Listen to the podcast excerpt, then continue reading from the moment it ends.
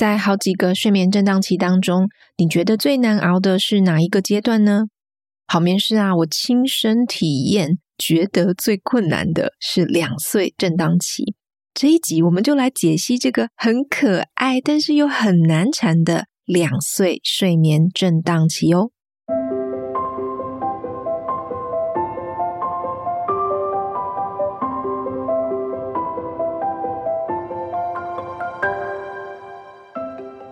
Hello，大家好，欢迎回到好眠宝宝自信妈咪的节目，我是好眠师江佩。今天节目一开始呢，我想要先回应一下听友的留言。第一位听友呢是 Cynthia，他说：“谢谢好眠师这个主题，宝宝是早产儿，全母乳宝宝，一岁前每晚必醒一次，直到一岁多会走之后，才能比较完整的长睡眠。哦，恭喜你哦！目前呢是一岁四个月。”下午大概一点到三点午觉，晚上八点半到九点睡着。但最近呢，常常早上六点半就起床了。虽然知道是正常醒来的时间，但是妈妈真的好想睡到七点呐。希望可以根据你的建议，让他成为那百分之二十比较晚起的宝宝。好，针对 Cynthia 这个留言呢，我想先说一下，因为其实所有的家长，我们都很希望宝宝可以晚一点起来。六点半哦，可能对很多家长来说还是觉得太早了。但就像我之前有说过，其实六点半，坦白说哦，有些事真的算是宝宝他自然起床的时间。那我们可以试试看，但是不一定可以让他延后到七点，因为这个跟宝宝本身的生理时钟有关系。第一个，我通常会做的是睡眠环境，尤其进入我们这个夏天哈，我们日出的时间提前，日照时间比较长一点点的时候。那尤其是像我是在高纬度国家，在英国，我们现在是四点多的时候天就亮了，然后九点半天才暗哦，所以这点关于环境的光线会非常重要。如果你的宝宝呢有早醒，其实这个 case 不算早醒啦，但是如果你宝宝有早醒，比方说六点之前就起床的问题，第一个我会请大家建议要做的是，请你确保在五六点的时候，宝宝房间的光线是完全黑暗的。这个常常是早醒的一个点，因为光线会让宝宝的身体自然的苏醒，即便他没有睡饱，他都可能会在那个时间点，他的身体觉得说 OK，应该要起床了。所以我觉得投资一个比双层的，或者是那种、呃、比较好可以隔黑的那种窗帘，会是蛮重要的哦。针对爸妈想要睡晚一点这种状况哦。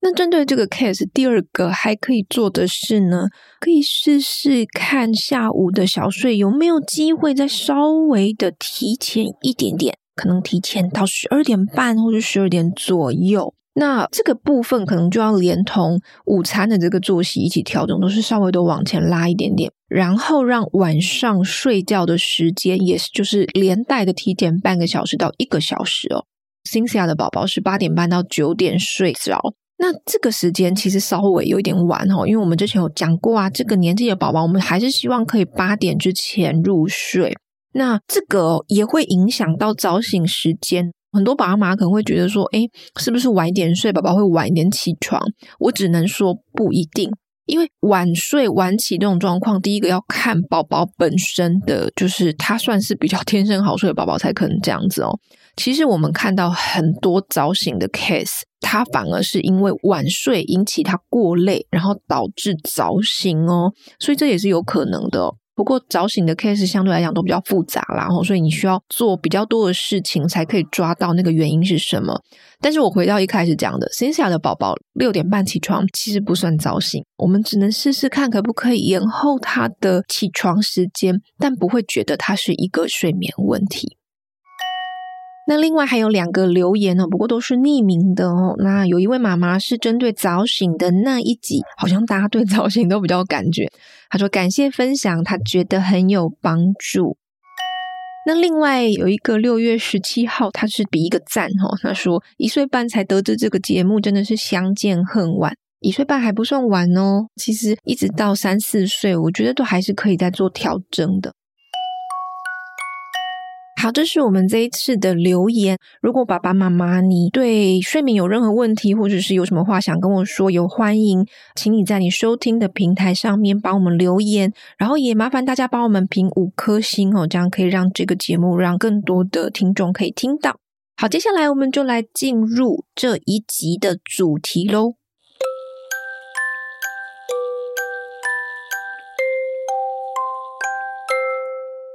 上次呢，我们有提到宝宝的睡眠有大大小小的震荡期，这几集我们都在聊震荡期。那以婴幼儿的睡眠发展来说，两岁是最后一个睡眠倒退期。哦耶，我们要欢呼一下哦！虽然多数的睡眠书他们会认为两岁这波是 a piece of cake，就是一小块蛋糕，没有什么大不了的。但是我自己的经验，呃，包含我自己带小孩，还有我在做咨询的经验，我反而觉得这一波是比较难缠的。那我这边先说一下，两岁震荡期，它不一定发生在两岁当下，它从一岁半到接近三岁都有可能发生哦。它可能是陆陆续续，偶尔这样给你来一下这种。这一波的状况呢，主要会是入睡拖延。自行入睡的宝宝呢，他可以不停地呼唤你进房，甚至爬出床外、房外来找人哦。那更多的宝宝呢，他可能会在他的婴儿床里面翻滚、唱歌、东摸西摸、数数字哦，让自己对抗睡意，常常拖延了一两个小时之后，才慢慢的入睡。这边讲的是自行入睡的宝宝。那么哄睡的宝宝呢，他可能会在这个时候不停的跟你聊天，或者是用尽各种的招数来吸引你注意哦。那你这时候你就会发现，你陪睡陪到天荒地老啊，你躺在那边还想到家事还没做，然后哦，可能工作还要再加个班哦，到最后你可能忍不住大吼，小孩你就收场这样子。所以两岁这波的震荡，它不见得是用大哭大闹来抗拒入睡。这跟宝宝的个性有关系了。那他有时候会刚好在牙牙学语的这个阶段嘛，他会用很可爱的声音哦，然后用呃这种还在发展的语言来去消磨他们的入睡时光哦。那有一些他比较会讲话的宝宝。他可能在这个时候用各种的理由要你进房，好像是妈妈，我想尿尿，我想喝水，我身体好痒哦，哦，我想要哪一个娃娃，或者是我不喜欢这件睡衣，或者是跟你聊一下明天的行程是什么。那有一些孩子还会说，哦，他很怕黑这样子。那我记得呢，我自己的女儿小苏打在这一波的震荡里面呢，她会在婴儿床唱歌，唱到破音哦。我还有客户的小孩，他很可爱，他是在婴儿床里面跳舞，就是整个热舞起来哈，就扶着床杆开始在那边嗨哦，超级可爱的。那刚开始呢，我还有跟苏达爸，我们还沉醉在说：“哎呦，女儿好可爱。”我们还会在那边看着那个监视器，说：“哎呦，她还没有睡觉，在唱歌，怎么这么可爱？”在那种女儿好可爱的粉红泡泡里面，但是慢慢的，我们就开始失去耐心，就是说：“啊，你怎么都还不睡？拖了一个两个小时，还在那边玩哦。”但是当我们在这个时候，你忍不住进房，不管你是正向的鼓励哦，或者是情绪不好的这种催促，他说：“你赶快给我睡哦。”但是对孩子来说，诶，他会觉得，诶哟，好有趣哦！他成功吸引到你的注意力。那接下来几天入睡拖延的状况反而会越来越严重，这是几个特点啦哦。那另外呢，有一些小孩子他的入睡拖延，它是发生在小睡的时间哦。这个月龄呢，你基本上都已经是一次小睡了。那小童可能会在小睡的时候，在婴儿床里面走来走去啊，或者是用各种理由要你进房，哦，或者有一些是会哭闹不睡这样子。那好不容易小睡睡着了，却让夜晚的入睡更加的困难。这个时候，很多爸爸妈妈他可能会选择取消小睡，他是为了让宝宝夜晚够累可以入睡，然后就取消小睡。但是我在先前的有一集 podcast 里面有提过。两岁的孩子还是需要小睡的。一般来说，我会建议小睡至少保留到三岁嘛。想要复习这一段的呢，请你回顾五十四集，就是要不要保留孩子的午睡这一集哈，我们有谈到哦。好，那我们现在来看一下，我们这个两到三岁这段期间，某一些小孩子发生小睡或是夜晚拖延不睡觉的情况，该怎么去解决呢？好，首先我们来了解两岁震荡期的成因哦。两岁的孩子呢，他已经有自己的想法了。那他在理解自己的能力的同时，他也会去碰触或是去踩踏一下爸妈的各种的界限哦。那反映在睡眠上面就是拖延不睡啊。那一方面他体力变好了，所以他睡眠时数原本就会稍微缩短一点点。二来他们其实也蛮喜欢和爸妈互动的，提出各种的要求，跟你这样你来我往哦，这很好玩嘛。那有一部分的孩子，他可能会在这个年纪开始怕黑啊，或者是他不想跟你分开。那这里怕黑是有可能的哈，不过你不需要去问小孩子说他会不会怕黑，不然他会觉得诶，我好像应该要怕黑哦。这部分你是要由孩子去主动提起他的担忧跟害怕，而不是由爸妈去呃询问去引导小孩子说出来哦。好，这一块呢，如果说他怕黑，你的确可以在这个时候你稍微留一盏小小的夜灯来帮助他去适应夜晚的黑暗，有一点点光线。那以下呢，我提供几点建议，是针对两岁睡眠震荡期我们可以做的。第一个建议是提供完整的睡眠仪式，针对那一些会害怕或者是渴求更多跟你互动机会的孩子，我们要在睡眠之前提供足够的亲密的这种连接，像是专心的陪伴啊，温馨的互动啊。如果孩子的语言能力发展不错，你可以去多多聆听，多多引导他讲话。那虽然我们不能说每一件事情都满足他，但是你要让孩子去感受到说：“哦，我们有听到，我们知道了，我们去支持你哦。”我们在这个五十七集到六十一集这一段期间，我们都有提到关于孩子的情绪的问题，这些支持的部分，大家可以回顾一下哦。第二点呢，是我会建议爸爸妈妈，你不要轻易的去变动入睡的时间。虽然孩子的睡眠需求可能会比之前再稍微少一点点，但是通常这个阶段他入睡拖延的原因比较有可能不会是睡眠需求问题，所以我们尽可能不要去更动入睡的时间。如果要更动，也是小幅度的更动，可能十五分钟或是三十分钟的延后。因为孩子他不会在一瞬间就突然少掉一两个小时的睡眠需求，这个是要先留意的。第三个呢，是请爸爸妈妈持续的提供小睡时间。您可能会遇到有几次小睡不睡，或者是太晚入睡的状况。就像我说的，这种震荡它可能是有时候出现，有时候没有，就一波一波来。但是无论如何，你们都要持续的提供小睡的时间。宝宝偶尔没有小睡，或是偶尔睡不好，没有关系。我们的重点要放在不要让它变成一个长期的睡眠问题。所以我们在睡眠上并不是去追求说完美，哦，每一次都要睡得很好。哦，所以如果他偶尔没睡或偶尔睡不好，真的也没有关系。我跟你说，好眠是我，我自己的小孩也会发生这样的状况啊。但是我们就在这个时候，我们要看的是长期，而不是这种短期睡不好，我们就很焦虑哦。但是呢，你就是要持续的提供这段时间，即便孩子没有睡，他在婴儿床里面，他还是有一段安静的休息的时间。所以这边要注意哦，如果孩子他太晚入睡的话，你尽可能哈，在他有睡满一个小时的情况，你可能在三点之前要唤醒他。所以小睡时间应该是要往前挪的哈，不是挪到两三点、三四点之后才睡。你挪到三四点之后才睡，那势必会影响夜晚的入睡时间，所以这是一环扣一环。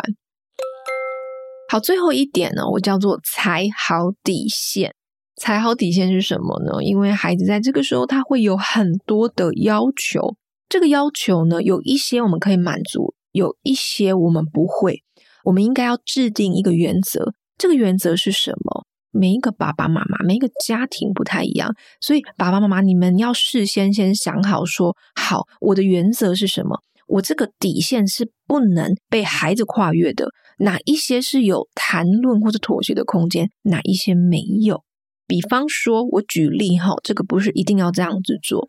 呃，有一些情况，小孩子他可能在夜晚会一直一直叫你进去，他就不睡觉，或是夜醒的时候不睡觉，叫你进去，那。假设爸爸妈妈，你的底线是我只进去一次，那你就要让孩子事先的知道说，爸爸妈妈只会进房处理一次，回应他的问题。比方说，他想喝水，他想尿尿，他想要做哪一些事情，我们就处理一次。